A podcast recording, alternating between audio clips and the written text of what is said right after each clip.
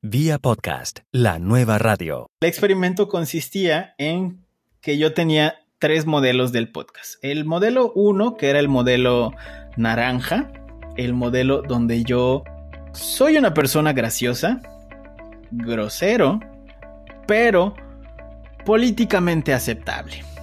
El modelo 2, que es donde soy una persona educada, políticamente correcto y que estoy bien. Digamos, es el modelo como verde. Que es, que es el modelo, el modelo eh, azul chiclamino, ¿no? Porque soy, soy como muy, muy buena gente, eh, no, no, insulto y soy gracioso. Eh, digamos que era el, como el modelo verde. Me encanta, me encanta el, el, estilo de Rodrigo, pero la verdad es que no, no soy así y ya, ya me escuchaste. Y el modelo rojo que era yo, o sea, literalmente yo, sin tapujos, sin nada, tal cual como hablo con mis amigos y todo, que es políticamente incorrecto en la mayoría de los casos, grosero cada que ah, exista la necesidad, no nada más decir groserías por decirlas. Esa gráfica me mostraba eh, tal cual, o sea, en el momento que yo empecé con el modelo naranja, había eh, cierto número de reproducciones intermedias, como más o menos 300 eh, por episodio. Luego, cuando paso al modelo verde, porque yo anoto em, el día que dejo de decir las groserías, bajan las reproducciones muchísimo a unas 50 más o menos. Y el modelo rojo fue la cosa que me dijo, ok, no tienes que ser tú porque si no, esto no va a funcionar. Que era ya el triple de las del modelo naranja, que eran más o menos unas 1200, 1300. Cuando comenzamos un podcast, a menudo definimos la temática de acuerdo a nuestra pasión u objetivo. Y luego la audiencia o persona que nos escuchará. ¿Cómo definimos el tono de nuestro podcast? ¿Cuál es el valor reto de ser auténtico. Sanshiro Cabañas, podcaster y empresario mexicano, nos cuenta su historia. Sanshiro comenzó con una emisora de radio online con estudio y personal que se sostenía totalmente con anuncios de AdSense. Hoy lidera Aloha, una agencia digital, y HipCo, una organización sin fines de lucro que ayuda a emprendedores a desarrollar sus empresas con bases tecnológicas y científicas. También produce el podcast Neox, donde resumen las noticias de tecnología y le añade comentarios humorísticos con un lenguaje fuerte. Hola, ¿qué tal? Aquí Melvin Rivera Velázquez con Vía Podcast. Aprende cómo llevar tu podcast a un nivel superior con los tips de podcasting que te ofrecemos y las experiencias de otros podcasters. Vía podcast. Vía podcast. Vía podcast es la nueva radio. Aloha es una agencia de estrategia digital. Eh, básicamente nosotros lo que hacemos es en resumen, hacer que marcas vendan en Internet. Y con venta me refiero a lo que ellos necesiten, ya sea que bajen un libro, que compren en su, en su tienda en línea, que se registren a un curso, que paguen un curso. Eh, básicamente todas estas acciones que la empresa necesita que sus usuarios hagan.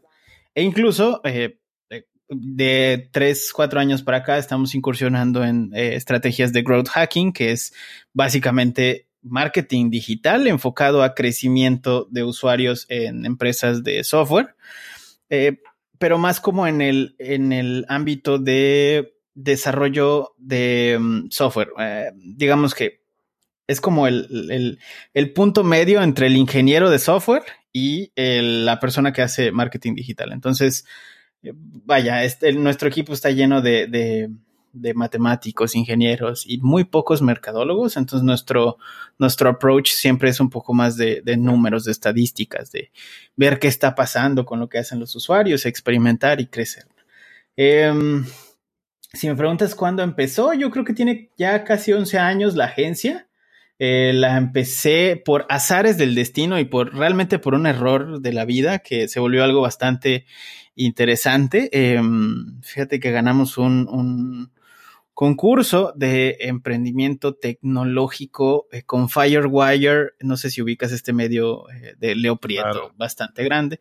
Entonces ganamos un concurso con ellos. Leo me invita al Distrito Federal. nos lanzamos al Distrito, al distrito Federal y perdemos, el, perdemos la final. Entonces, cuando perdemos la final, eh, yo llevaba a dos personas más en mi equipo. Eh, nos sentamos a un ladito a la escarpa porque al final habían unas cervezas. Entonces estábamos literalmente eh, banqueteando una cerveza y se acerca otro equipo de, que también habían perdido y se ponen a platicar. Uno de ellos en específico se pone a platicar conmigo, Everardo, mi socio en la agencia. Y em, le, conté, le dije, oye, mira, yo tengo un proyecto que es una estación de radio en línea, que ahorita, si quieres, llegamos a ese punto. Eh, tengo esta estación de radio en línea, está funcionando, tenemos personas que están eh, escribiendo periodismo de rock y tal, y no tenemos una aplicación. Yo veo que tú eh, trajiste una idea de aplicación. Pues, ¿Por qué no vemos que puede salir? Y mm, en cosa de, ¿qué será? Dos o tres días ya habíamos platicado, en una semana ya habíamos lanzado como nuestra primera aplicación, que fue la aplicación de mi primera empresa. Em, y le dije, oye, pues esto que estamos haciendo está bastante interesante eh, y tengo aquí algunos conocidos. ¿Por qué no pues sacamos un nombre de empresa y nos ponemos a trabajar? Y realmente de ahí salió la, la agencia. Yo, había estado trabajando en, agencias literalmente de marketing digital, no de estrategia, simplemente de estos que vendían AdWords en ese momento, que era redituable. Em, y de ahí salió mi socio de Morelia y desde Morelia estuvimos haciendo eh, trabajo, bueno, estamos haciendo trabajo colaborativo, ya, ya tenemos una oficina ahí, eh, la oficina de Mérida, él se encarga del equipo de desarrollo allá y yo me encargo de todo lo que es estrategia digital aquí en Mérida tú también fundaste otra organización que se llama HITCO. A mí, a mí me llama la atención porque yo nunca, nunca había visto una organización de marketing digital para ayudar a empresarios, pero que es sin fines de lucro. ¿Cómo es eso? Cuéntanos. A ver, HITCO es una comunidad sin fines de lucro que busca empoderar a la industria tradicional mexicana con temas de tecnología y ciencia, pero como todos somos ingenieros los que estamos allá, pues es más tecnología que ciencia. Entonces, em, primero lanzamos un evento muy, muy grande que se llamó Hit Comega, eh, que el, evento realmente fue un capricho. yo me senté con mi socio y le dije, oye, mira, yo tengo muchos amigos que están haciendo cosas interesantes en, en cuestiones tecnológicas conozco a gente de Google, de Microsoft, eh, podemos hacer que vengan y de alguna forma conseguimos patrocinios para que estas personas hablen con la industria local. El evento lo hicimos aquí en, Yucatán hace cuatro años, cuatro o cinco años me parece. Y realmente fue porque no habían este tipo de eventos. Digo, ahorita ya hacen cada semana o cada 15 días, pero en ese momento no había. Y tampoco estaba muy en, en, auge todo este asunto del emprendimiento ni nada por el estilo. Y quisimos enfocarlo específicamente a personas que, que ya estaban haciendo algo, pero como que no tenían las herramientas para eh, digitalizarlo. Eh, invitamos a Ofelia Pastrana, que, bueno, Ofelia es como la madrina de Hitcop. Ella tiene, eh, tiene la agencia de marketing digital más grande de Latinoamérica. Eh, además es youtuber, eh, súper a toda madre y se portó muy bien con nosotros. Vino al evento, vino Patricio Villalobos, que es el director de mediotiempo.com. Este portal gigantesco que compró la revista Time eh, sobre fútbol. Yo la verdad no entiendo mucho de eso, pero sé que, sé que es muy, muy importante. y bueno, él, él, es el fundador de esto. Vino Carlos Toxley de Google, vaya, si, si, me pongo a decir todos los nombres, nunca vamos a terminar. Vinieron varias personas que, que son muy, muy amigos míos y que nos quisieron hacer este favor.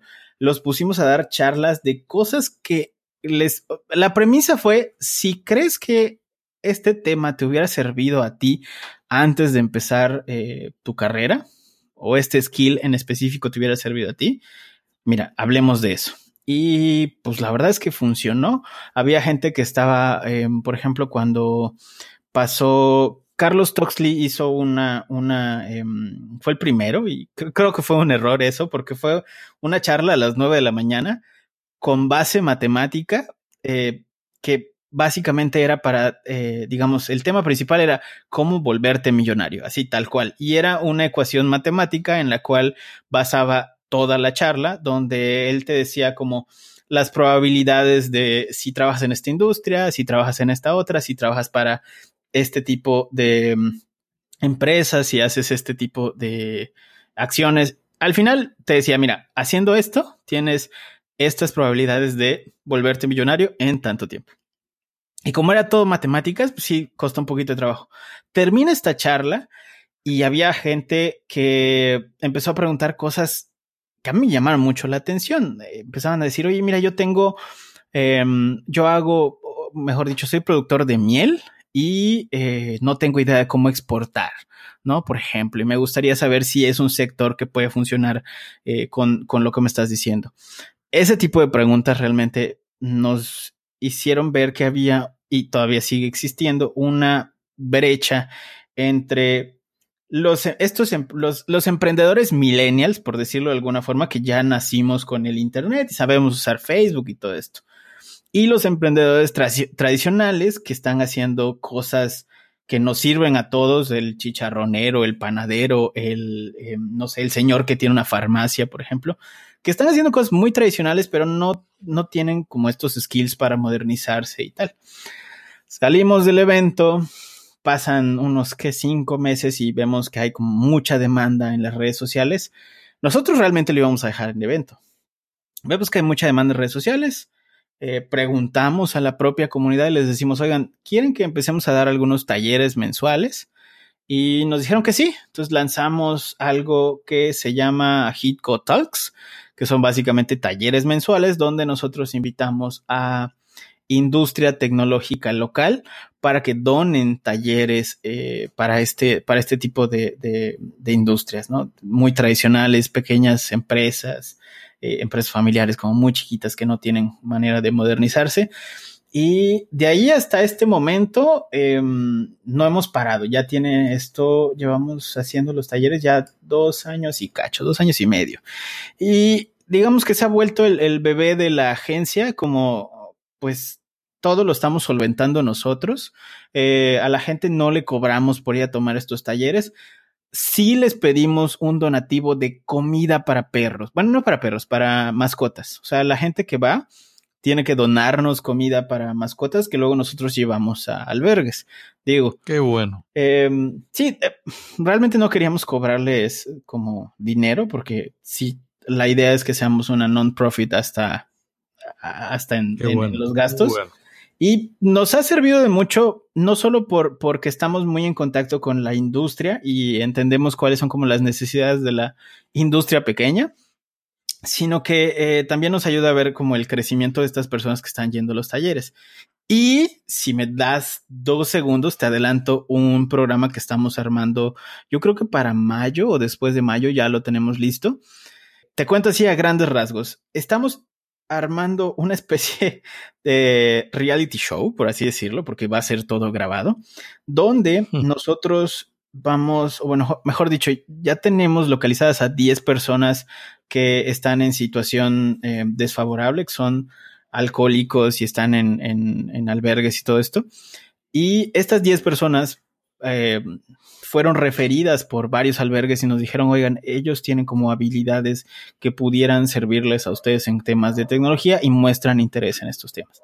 Entonces, em, lo que haremos con estas 10 personas es por seis meses les vamos a dar una especie de máster y los vamos a vincular específicamente con industrias que son em, partners de Hitco. Entonces, eh, este programa es básicamente para Mm, entrenar a 10 personas en skills específicos de desarrollo web para que luego se unan a la industria eh, de desarrollo tal cual.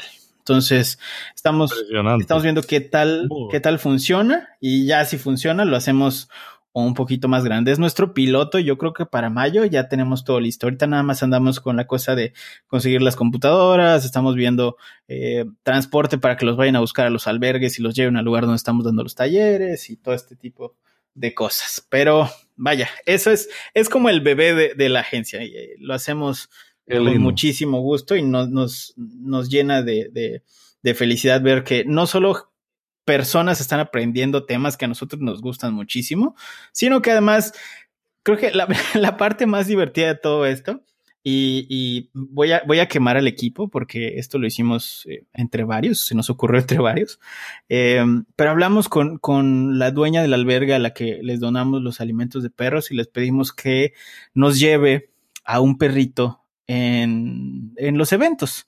Entonces, imagínate, imagínate la escena donde todos ya, ya empezamos el evento y así los saludos bastante solemnes y luego sale la señora y les decimos, oigan, gracias a ustedes, este perrito va a comer eh, esta noche. Y sale la señora con el perrito. No, no, no, lágrimas y ahí en ese momento flores.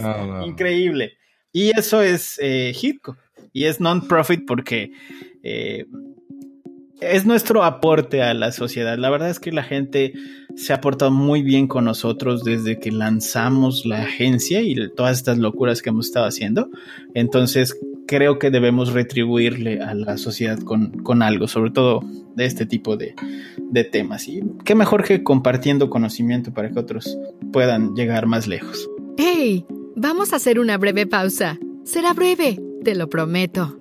No hay un día donde el podcasting esté cambiando. Cambian las herramientas, cambian las experiencias, cambian inclusive las compañías de alojamiento para podcast. Si quieres mantenerte al día, te invito a suscribirte al boletín diario de Vía Podcast. Todos los días enviamos un resumen de lo que encontramos y peinamos en la internet para que tú no tengas que hacer esa tarea y simplemente en poco tiempo te enteres de lo que está pasando. Suscríbete al boletín. ¿Te diste cuenta? Siempre cumplo lo que prometo. Marketing digital, mundo empresarial, pero también comenzaste con una emisora de radio online. ¿Qué te movió a moverte al podcasting? a ver, eh, te voy contando. Porque esta historia sí está un poco más larga. Yo empecé con Neox, que es mi podcast neox.fm de ahorita, como una eh, emisora, una emisora de radio por internet, como, como 10 años más o menos. No habían muchos lugares para hacer eh, hosting de, podcast. Estaba audio de que era lo que es antes de Twitter, por ejemplo. Adam Curry tenía una plataforma ahí para, para meter podcast, no eran como muchos. Entonces empezamos a, lanzamos esta estación, casi todas las cosas eh, que, son así súper locuras, empiezan siendo caprichos de alguien. Entonces, eh, yo en su momento tuve un accidente en, en, en, el brazo, entonces perdí la sensibilidad del brazo derecho. Y em, me, corté la mano con, una puerta de, de, vidrio. Lo estaba intentando abrir, se rompe la puerta, me corto el brazo. Se me cortan obviamente todos los músculos, venas, ya no tengo sensibilidad. Y había, hay algunos movimientos incluso que todavía no puedo hacer del todo. No, es como, como un impedimento realmente ahorita para nada, pero en ese momento fue así como que, ay, no, no he salido de la preparatoria, entonces eh, fue como cortar muchas, muchas posibilidades en ese momento, ¿no? Em, nunca pensé en cirugía, pero digamos que en ese momento dije, chin, ya no voy a poder ser cirujano. Pero realmente a mí nunca me había interesado la cirugía, ¿no? nunca, ni la medicina, ni nada, por, ni nada por el estilo. Mi papá es doctor, entonces siempre como que esa área, ya sabes, el, niño rebelde, no, no la toco. Eh, maestro, mi mamá es maestra y dije, no, tampoco toca toco esa área. Y dije, oye, algo que no necesita usar la mano es locución. Le hablo al micrófono y escribo dos, tres cosas. Yo en, en, mi nebulosa dije, pues a estar fácil. En ese momento vi un programa en Telehit, para que vean qué viejo soy cuando Telehit era bueno. vi un programa donde estaban platicando justamente sobre estaciones de radio por internet y sale em, una persona que para mí fue inspiración y sigue siendo hasta este momento, Jorge Rugerio, este locutor de Rock 101 y estas eh, estaciones míticas, y él estaba hablando sobre su proyecto, Grita Radio. Estaban buscando locutores y que estaban empezando una estación de radio por internet. Y yo dije, pues voy a darme una vuelta y platico con él. Y le mandé un correo y le dije, oye, eh, me interesa, me interesa, me gustaría eh, ver si hay alguna forma de que yo pueda eh, estar con ustedes y pues hacer radio y todo esto, y pues es internet, entonces lo puedo hacer desde mi casa, seguramente.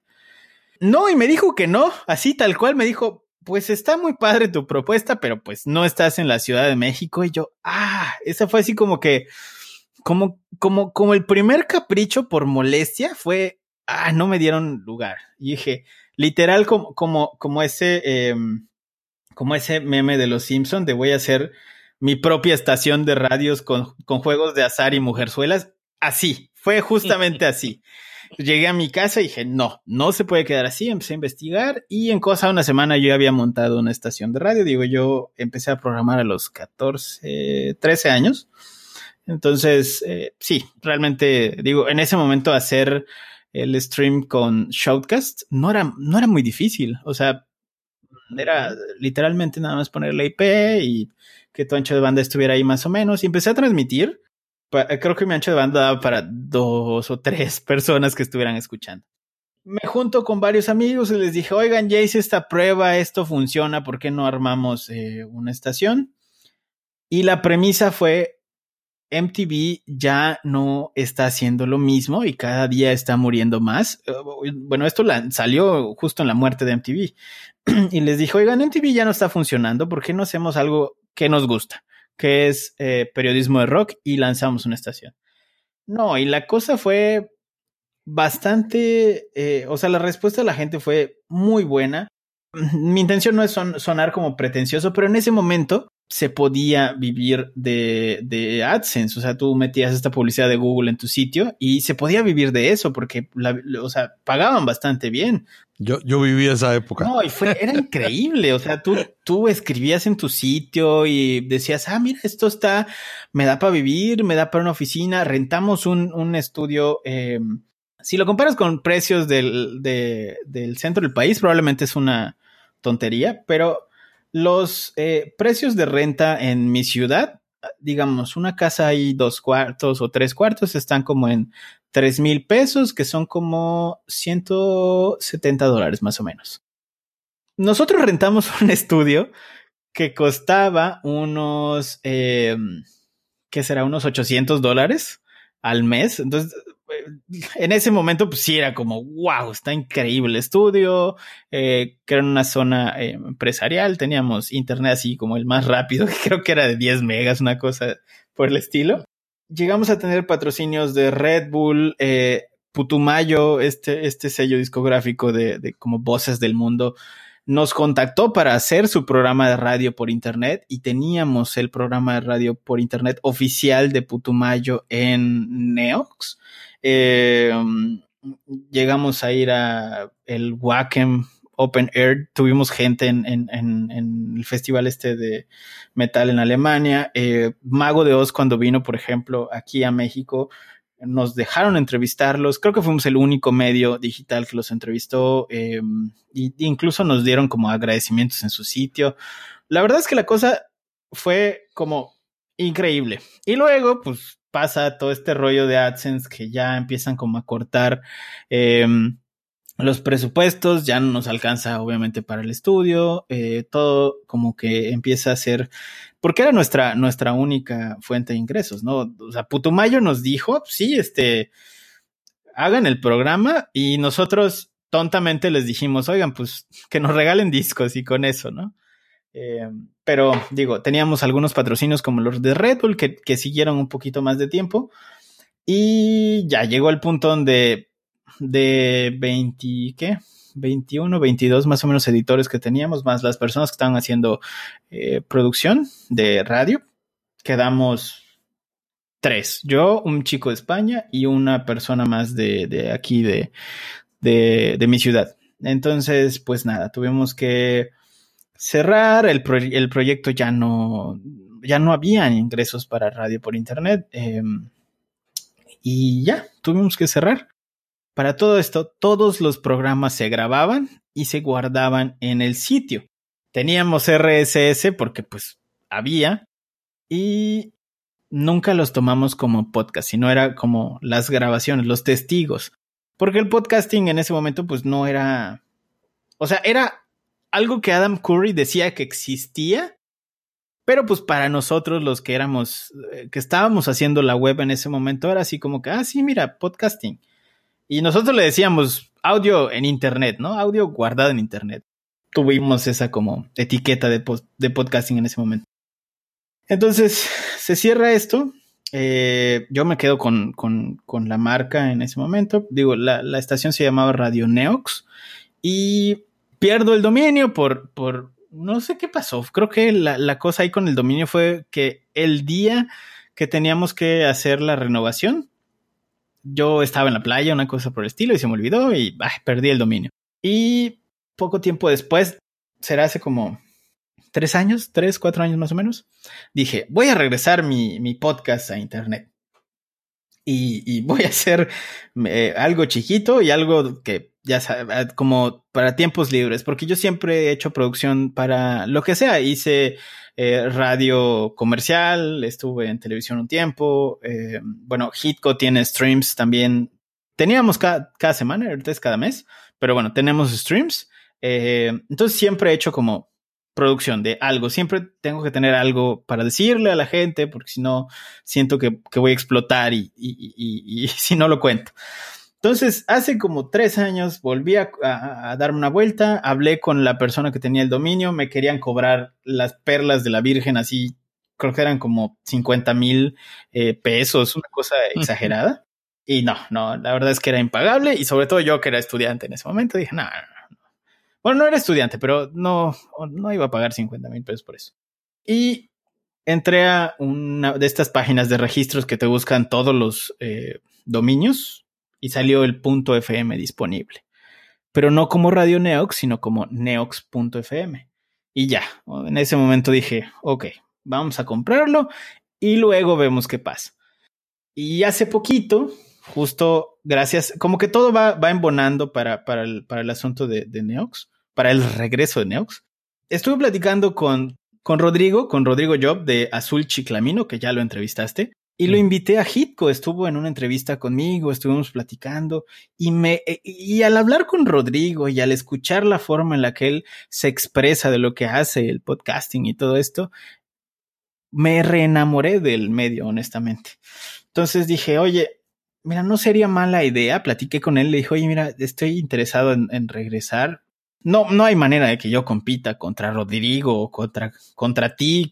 yo tengo voz de mamarracho, no, nunca voy a, a estar en, en, como en las mismas ligas. Le dijo, oye, mira, voy a armar un piloto, te lo paso y me dices qué tal.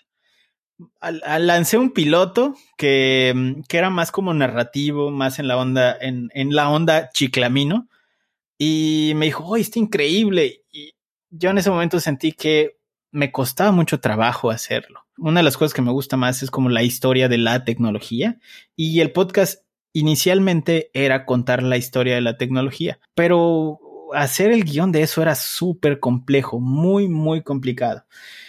Y dije, no, ahí voy a hacer un segundo piloto. Y le mandé un segundo piloto que fue el que me dijo, no, este está increíble, déjalo así. Se lo pasé también a Luis Ramos, el de libros para emprendedores. Me dijo, uh, está increíble, me gusta mucho sigue con ese formato. Y en ese momento tuve la tonta idea de decir, va, ok, lo hago y lo hago todos los días. No, no, no. lo hice las primeras dos semanas y era una, pero te juro que era una rechinga. Porque era pararse todos los días a las 5 de la mañana, hacer el, bueno, es todavía, eh, hacer el guion de 5 a 8 eh, más o menos que era lo que me tardaba en, seleccionar, porque para todo esto es, es, como, son como tres, tres fases o cuatro fases, que es la curaduría, curaduría de, de noticias, porque si te das cuenta, como que todas tienen em, un, digamos, un, un mojo, un feeling ahí eh, entre, entre hacking y noticias que realmente valen la pena que yo le cuente a un amigo. No hablo, no hablo, por ejemplo, de celulares porque yo tengo un iPhone y los demás celulares no me importan. Entonces, entonces te juro que realmente pienso que mi audiencia, o sea, yo escucho mis podcasts, te juro que me subo el coche y escucho mis podcasts porque me gusta lo que estoy diciendo. No me gusta mi voz porque sé que suena como mamarracho, pero en general me gusta. Entonces. Te voy a, te voy a hacer una pregunta. Dos cosas, dos cosas. Número uno, a mí me encanta tu estilo por la naturalidad. ok. Por la, por la manera en que tú utilizas el humor y por ese estilo que toma un, que toma un tema serio como es la tecnología, que alguien lo puede decir de una manera muy seria y tú lo transformas de otra manera. La gente, ¿qué es lo que le gusta de tu podcast a la gente? A mí eso es lo que me gusta. Hay una gráfica que si ustedes eh, entran al Twitter de NeoxFM, que es twitter.com diagonal NeoxFM, es, un, es una imagen de que yo saqué de FitPress, porque bueno, una de las cosas que me encantan de, los podcasting es tener estadísticas que yo pueda saber qué es lo que está pasando con mi audiencia y qué hice diferente para ver qué está creciendo, porque es lo que hago en mi trabajo todos los días. Y esa gráfica es muy chistosa porque em, empecé a hacer un experimento. El experimento consistía en que yo tenía tres modelos del podcast. El modelo uno, que era el modelo naranja, el modelo donde yo soy una persona graciosa, grosero, pero políticamente aceptable. El modelo 2, que es donde soy una persona educada, políticamente correcto y que estoy bien. Digamos, es el modelo como verde, que es, que es el modelo, el modelo eh, azul chiclamino, ¿no? Porque soy, soy como muy, muy buena gente, eh, no, no, no insulto y soy gracioso. Eh, digamos que era el, como el modelo verde. Me encanta, me encanta el, el, estilo de Rodrigo, pero la verdad es que no, no soy así y ya, ya me escuchaste. Y el modelo rojo que era yo, o sea, literalmente yo, sin tapujos, sin nada, tal cual como hablo con mis amigos y todo, que es políticamente incorrecto en la mayoría de los casos, grosero cada que ah, exista la necesidad, no nada más decir groserías por decirlas. Esa gráfica me mostraba eh, tal cual, o sea, en el momento que yo empecé con el modelo naranja, había eh, cierto número de reproducciones intermedias, como más o menos 300 eh, por episodio. Luego, cuando paso al modelo verde, porque yo anoto em, el día que dejo de decir las groserías, bajan las reproducciones muchísimo a unas 50 más o menos. Y el modelo rojo fue la cosa que me dijo, ok, no tienes que ser tú porque si no, esto no va a funcionar, que era ya el triple de las del modelo naranja, que eran más o menos unas 1200, 1300. Siento que el hecho, no, no solo, no solo la cuestión de, de, de, de la comicidad del podcast, sino la, sino el asunto de que simplemente sea yo hablando de tecnología como hablo con todos o con, con mis amigos, eh, es la parte interesante y es lo que le está gustando a, creo que le está gustando a la audiencia. Hasta ahorita, yo, a mi audiencia, que no son muchos, pero los quiero un chingo y los ubico a casi todos, eh, platico con ellos bastante en Twitter, me mandan muchos mensajes y casi todos los mensajes son como si hubiéramos jugado canicas juntos desde niños. Entonces, ¡eh! ¿Cómo estás, Sanshiro? ¡eh! Y son ah, de, de, repente bastante subidos de tono. Y me encanta que me vean como una, eh, no como, no tanto como una figura eh, de, de autoridad, así, ah, es el, el máster en la tecnología, sino como un amigo, al que le pueden decir cosas y le pueden eh, preguntar sobre algo relacionado con tecnología, que hasta ahorita ha estado pasando bastante, ¿no? Como más accesible el, el, asunto. Yo, por ejemplo, me encanta el podcast de, de, de Byte Podcast, eh, pero, pero siento que no, no le puedo preguntar algo específicamente a David. No porque sea mala persona, porque, bueno, he hablado con él y todo, pero, pero hay como una línea muy marcada en, en, el asunto de que es... Eh, muy educado, muy solemne y este feedback eh, probablemente es más como, ah, me gustó tu reseña o, ah, muchas gracias por ese comentario. Pero los comentarios que me, que me dejan a mí es, no mames, compré el micrófono, compré el software que me dijiste, está bien chingón, gracias. Entonces son más, no sé, como que es más accesible para que me, para que me digan de cosas en Twitter. Hasta ahorita está funcionando bien. Hay dos cosas que yo quisiera que nos contara brevemente la experiencia que has tenido con eso. Número uno, tu podcast se publica en Medium. Y número dos, es uno de los podcasts que yo he visto que tiene más enlaces para suscribirse. Cuéntanos sobre esas dos experiencias.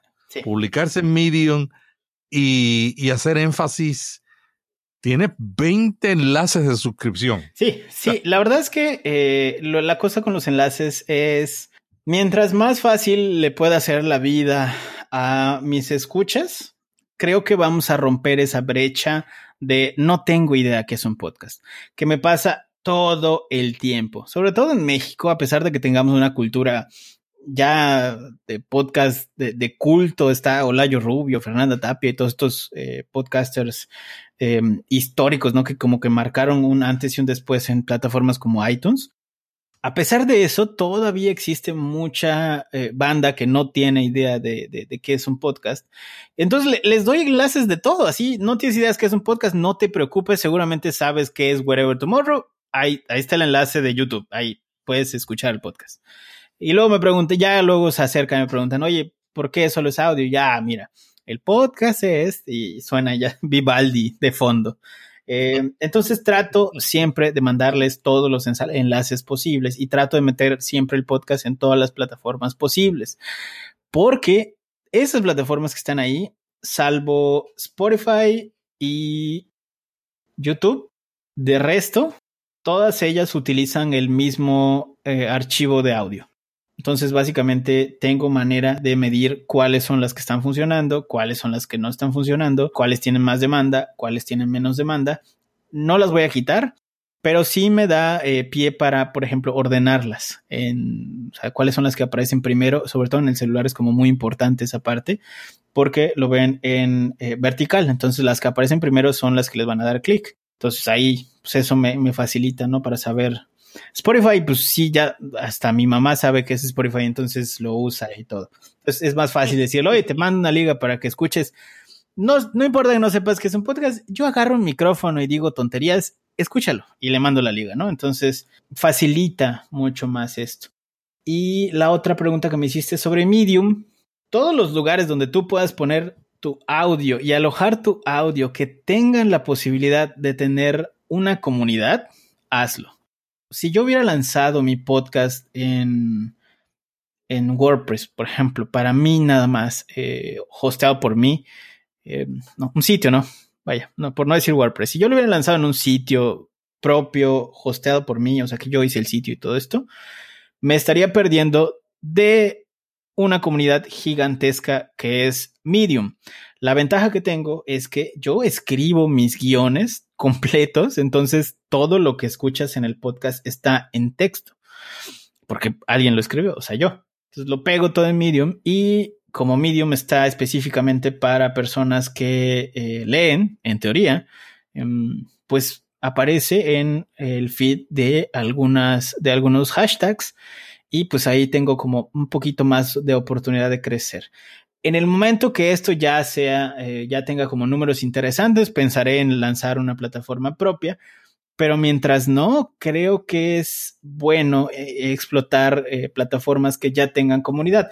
Medium, Spotify, YouTube, iTunes, todas estas tienen comunidad y sabes que hay personas usando estas plataformas, que no nada más es como, como, bueno, estos programas que solo sirven para, para para escuchar eh, podcasts eh, Brave y todos estos, que solo, literalmente solo es, ah, me suscribo y ya, no hay una comunidad, no hay manera de que tengamos hashtags y tengamos como eh, temáticas y todo esto. Oh, bueno, ahí mételos porque pues alguno lo va a estar usando. Pero si tiene comunidad, tú mete tu podcast. Eso vale mucho la pena eh, intentar explotar esto. Y Medium, la verdad es que se ha portado bastante bien conmigo. Hay hasta ahorita unas 10 personas que, bueno, el, podcast creo que lo siguen ya como 200 personas de Medium, 200 o 300. Y hay como 10 personas que siempre que subo están muy atentos y le mandan, ya ves que Medium te deja darle aplausos. Entonces le, dejan aplausos en Medium. Y a mí más, te juro que en ese momento digo, no, pues voy a poner un audio donde realmente me estén aplaudiendo, nada más para sentirlo. Antes de terminar esta entrevista, algo que tú le recomendarías a una persona que está por iniciar un podcast. Me van a decir que, que es muy mala onda de mi parte decir esto, pero creo que lo más importante, fuera de que hagan un guion, de que sean constantes y todo esto, eh, compren un buen micrófono. Sí, yo creo que es el secreto de los youtubers es que sus videos, a pesar de que se vean mal y estén mal editados, tienen buen audio. Ahora imagínense ustedes la joda que es no tener un buen audio siendo podcaster cuando no tenemos algo que distraiga a la gente como el video compren un buen micrófono, no necesariamente uno muy caro ni nada por el estilo. Melvin tiene muchos reseñados en su sitio que hay algunos bastante accesibles para todos los, la mayoría de los bolsillos. Entonces creo que lo primero que tienen que hacer antes de pensar, Ay, me voy a ir a Lipsy o Audioboom o donde quieran, eh, es un buen micrófono. Y ya de ahí solo sean ustedes mismos porque realmente a mí me ha funcionado. No sé si de verdad soy gracioso, pero... pero, al menos eh, sean ustedes mismos y un buen micrófono. Son las dos cosas que, les puedo eh, decir. Muchas gracias a Sanchiro Cabañas, podcaster y empresario mexicano de la agencia digital Aloha y de la organización sin fines de lucro HITCO, que ayuda a emprendedores a desarrollar sus empresas con bases tecnológicas y científicas, y también del podcast Neos. La semana que viene aquí en Vía Podcast volveremos con más información, tips y posiblemente entrevistas para que lleves tu podcast a un nivel superior. Mañana continuamos con Notipod Hoy que te traerá un resumen de todo lo que está aconteciendo en el mundo del podcasting. Hasta mañana te dice Melvin Riviera Velázquez que te envía un pod abrazo. Vía podcast. Vía podcast. Vía podcast es la nueva radio.